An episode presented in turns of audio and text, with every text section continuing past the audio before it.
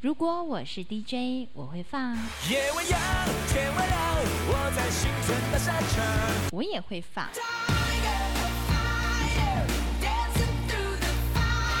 但是我一定会放。收听把右每个礼拜六早上十点的后山部落客，聆听部落年轻活力的讯息，给你原住民音乐不间断，快乐热情 non stop。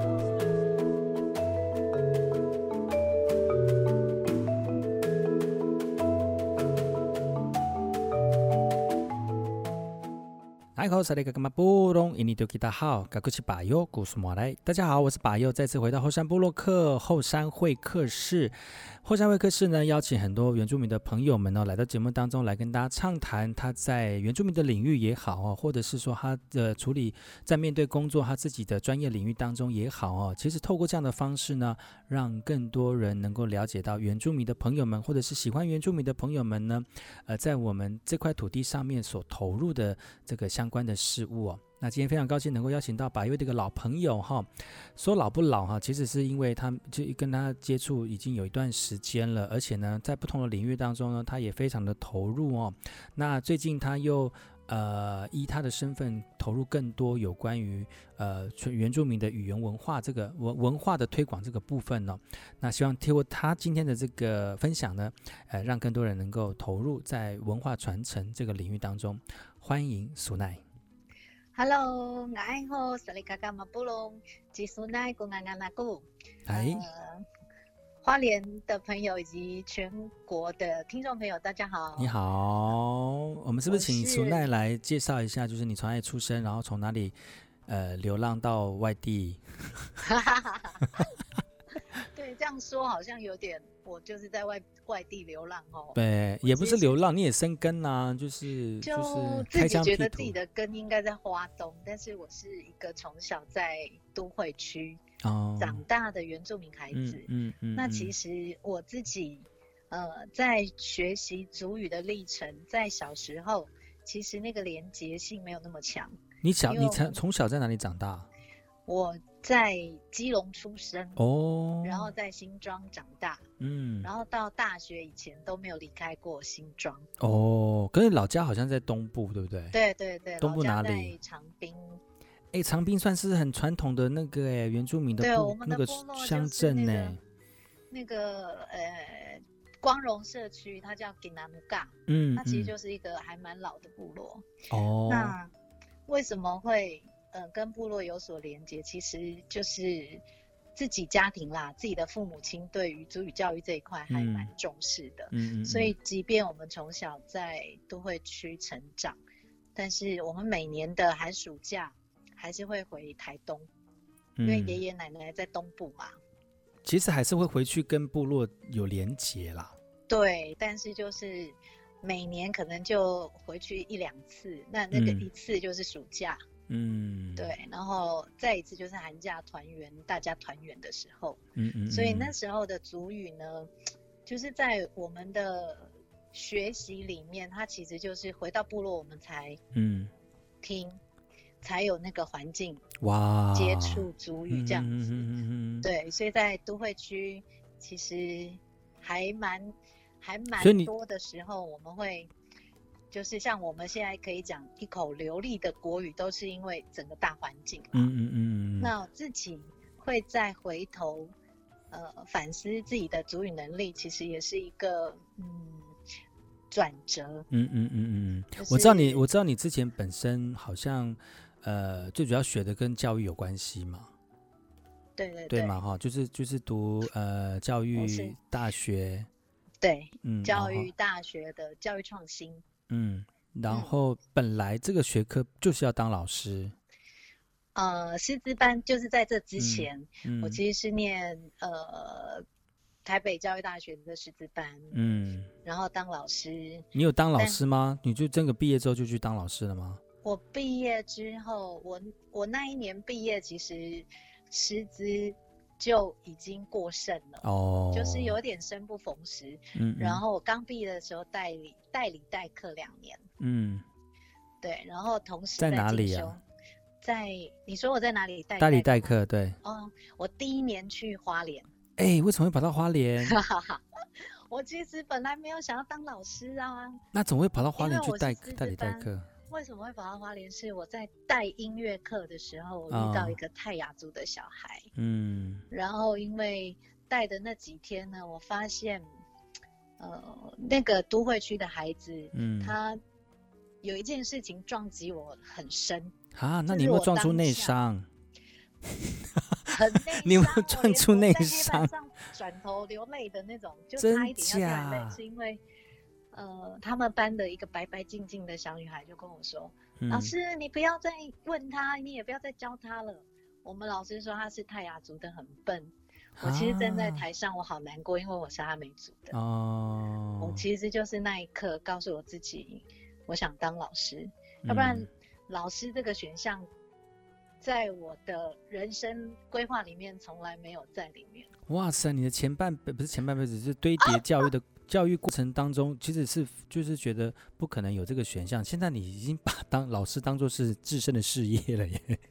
对，就是一个很大的哇，机缘真的是这个缘分真的难讲。放掉，我觉得自己真的是蛮蛮有趣的。就是大二的时候可以修学成的时候，那时候就放弃，因为我觉得我绝对不会走这一条路啊。但是没有想到大学毕业后。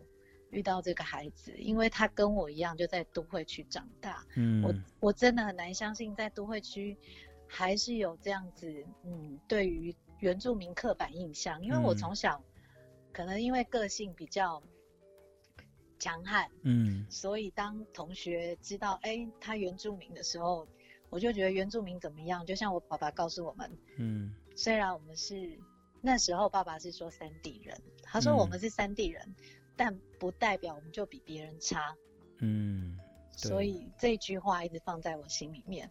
然后在遇到这个孩子的时候，那一刻我突然好像前面有有一个开关按钮就按到，然后就开始念书，然后转折之后就当老师。对，那也是刚好进来的时间又太慢了一点。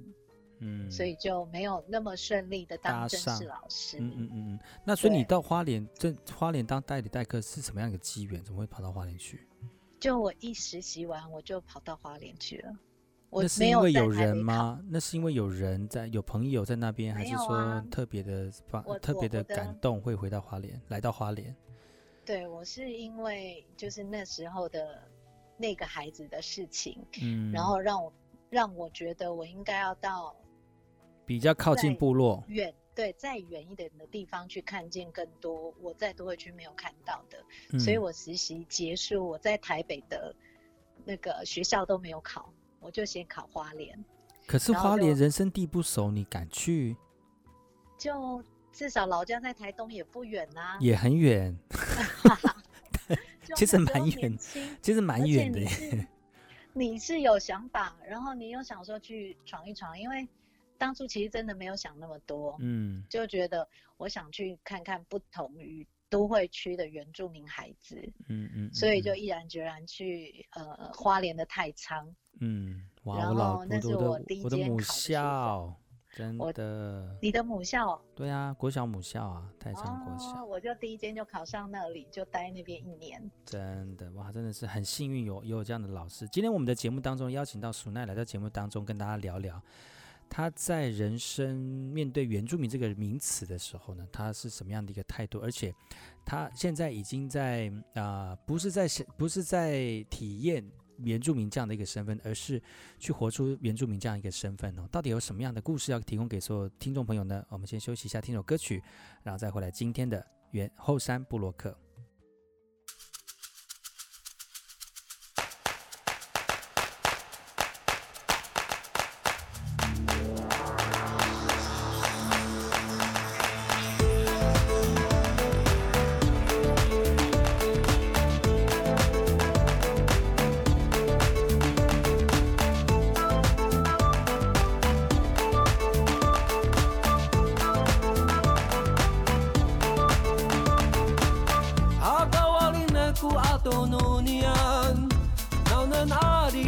facă roitinii Cărirne naku kisumi tariok Kaku kuyaji jansumi hananai. Kaku kuyaji jansumi hananai. Uwa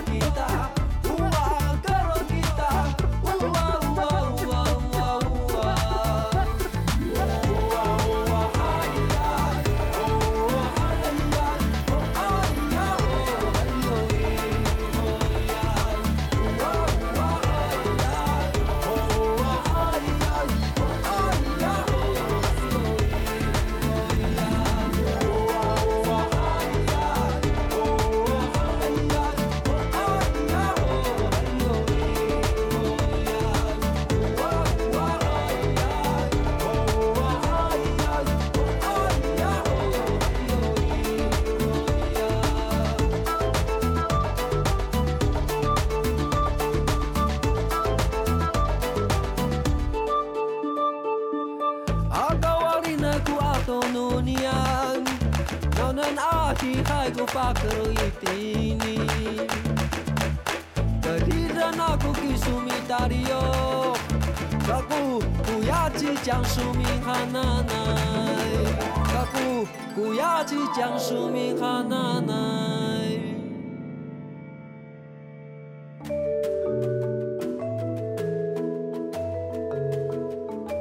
欢迎再次回到今天的节目，我是主持人把佑。今天来宾是把佑的好朋友苏奈，然后来吼，我是熊奈。是刚才前一段呢，我们突然临时停下来哈，就是因为索奈已经一个一把眼泪一把鼻涕的 讲着 他的之前的故事，没有来开玩笑的哈。其实这个故事还蛮蛮，就对你来说是一个很深刻的过程，嗯嗯，嗯，才会有这个很大的转变。转折，嗯对，但这个转折呢，对很多人来讲呢，可能是一种生活上面的大转弯哦。因为我知道哈、哦，据我据我跟我这个好朋友这个苏奈的认识，是在某个工作场合的合作，但那个电那个，对那个合作就不是 他就不是当老师了。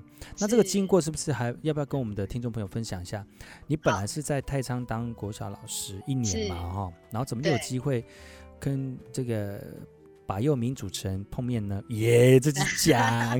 是啦，是名主持人。其实刚刚前一段我们有聊到，就是我觉得后来生不逢时嘛，嗯就是呃花莲带完课一年之后，其实有回到北部。那我回来是回自己的母校代课，哦，就是我实习完的学校。然后后来呢，就有一次有一个机缘，呃，公共电视刚好在招考原住民儿童节目的主持。嗯然后当时呢，我还在东华进修族群呃族群所，嗯所以那时候就跟老师聊了一下，老师还蛮鼓励我去 try try 看，去试试看。嗯所以我就去报考公共电视的考试。嗯那可能也很幸运，因为那时候他也要考主语啊，然后也要考文化啊，嗯，要笔试，嗯然后还要呃面试。他的面试就是呢。没有，他的面试就是给你一个题目，然后你就主持，哦，然后五分钟。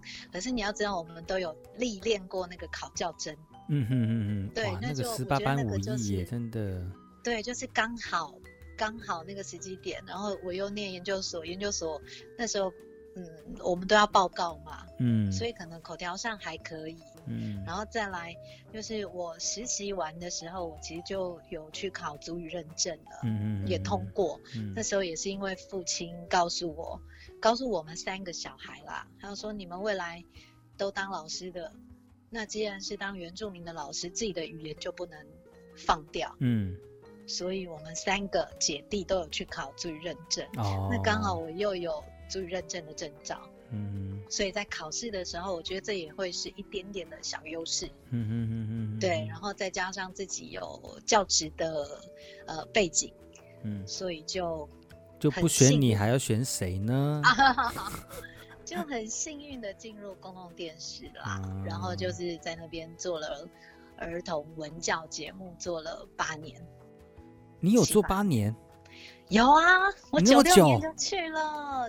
有，看不出来，是哦，你做八年哦，对啊，我就在那边待了七八年啊。哦，哇塞，那真的还蛮久的耶，对啊，所以我们在公司认识的时候，我已经做嗯七诶六五六年有了。我们在那里合作的时候，嗯嗯嗯嗯嗯，对，啊，哇，所以那个时候你做了八年之后，呃，就就怎么又一个转折又又离开了呢？其实，在电视台学习蛮多的，是关于主语文化嗯，这一块。而且在公司，我觉得他们资源非常的好，然后应该不会太多的那种商业的气息，然后对对对，嗯我那时候最喜欢在公司的一个地方就是它的图书馆。哦我们在 C 栋大楼底下有个图书馆，嗯，那里是常常我在那边思考或者是写写文案的地方。对，嗯嗯嗯然后在这八年的时间，其实也很感谢呃族语老师欧亥老师，嗯。因为我们会固定上族语课，嗯嗯嗯，这其实都是自发性的啦。哦，嗯，都是利用午休的时间，然后就三五个啊，老师就把我们聚集起来，然后一起从最简单最简单的对话绘画。嗯教我们，或者是我们在课堂上有任何的呃疑问，或者是想要学的句子，老师都很乐意的教我们。所以我们那时候其实就是，呃，我我自己对我自己来说，其实那一那一段期间就是，呃，装备自己在主语这一块的能量，嗯嗯嗯嗯对，也很开心。然后我又在电视台呃成家嗯，生子，嗯其实再回到教育，就是因为孩子。嗯嗯嗯嗯，自己的小孩一样。那你在这个这个呃教育学呃在电视台的过程当中啊，除了就是你学到可以跟欧亥欧亥老师一起学主语之外，其实，在传播这个部分，你觉得对我们的原住民有什么样的帮助吗？在传播这个部分，我觉得讲到这个也很妙。嗯我其实之前那时候说要考电视台，其实是因为我的论文，嗯我的论文的题目方向就定在，呃，都市原住民孩子收视原住民的儿童节目对于足语能力的影响。哇，这题目真的还蛮 你说是不是很巧？哎我就是因为这样，然后进来电视台，想说我要把这一块完成。嗯结果没有想到，后来 作业没有完成，但是就是呃，在电视台竟然就哎、一一一待就待了八年，对呀、做了多少节目啊，真的是，就都是文教。我觉得还好我，我在电视台的时间好像也都没有离开我自己，的本业一。直在对，也不就是本业啦，就是你的所学的那个，对对哎对，都是跟教育有，嗯，教育有关而且其他领域你可能也不太那个有兴趣嘛，吼，哈，对嘛？其他比如说其他，比如说做什么什么什么纪录片的啦，那种，应该说我没有那方面的能量，或者是没有那方面的才能。毕竟嗯我是半途进来的，其实半途进来也是要花很长的时间去做功课，因为媒体、嗯对啊，因为要媒体要养成这一块，嗯。其实也要很长的，很专业，这也是很专业的一个领域、对啊，我其实就嗯是很幸运进来的，所以一边进来一边学。嗯对，所以以又因为教育背景，所以做的节目好像也不会脱离教育的范畴太远，因为其嗯。他的领域可能不是我的专长啦。嗯，对我这样不太上手。嗯，对所以有有很多有很多几次有几次挣扎的那种过程嘛，就是说哇，真的我不适合在媒体当中这样，但是又又有觉得说啊，其实做教育的节目，你自己觉得还是有一些使命感跟一些快乐的部分，就是是毅然决然就放下来这样，因为八年真的很久哎，毅然决然要结结结束这样的一个八年，其实也不容易，一定碰到什么事情，或者中间有一些时间会想要放弃的，有没有？嗯，在呃中间有一段期间是，我觉得自己一直没有办法突破自己在写东西这一块的时候，哦，嗯，其实是会在里面打转，因为我觉得这就是专业能力的不够，可能刚开始的时候，哎，还还有一些教育背景可以让我去踹踹看，可是时间真的很长，你做节目这么长，如果都没有不一样的东西的话，嗯。其实这很容易被厌倦。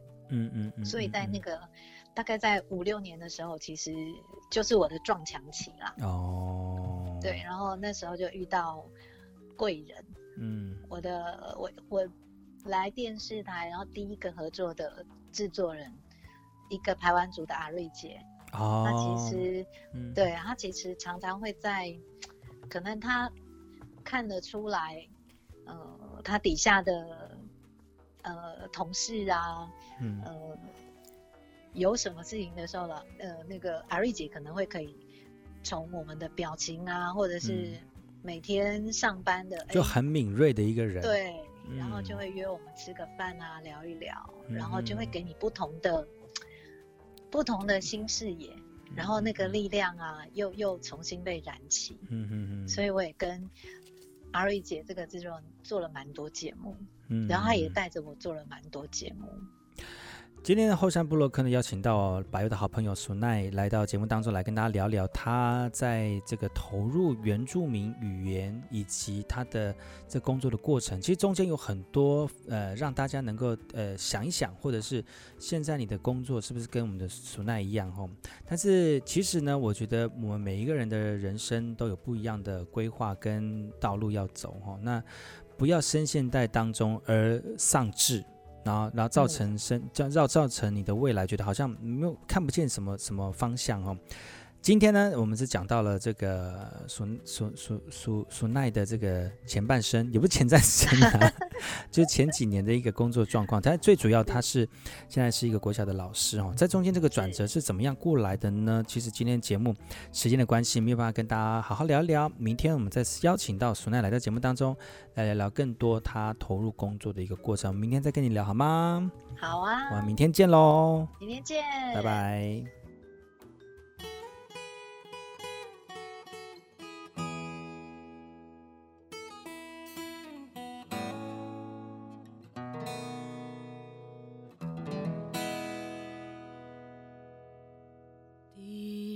想，即将离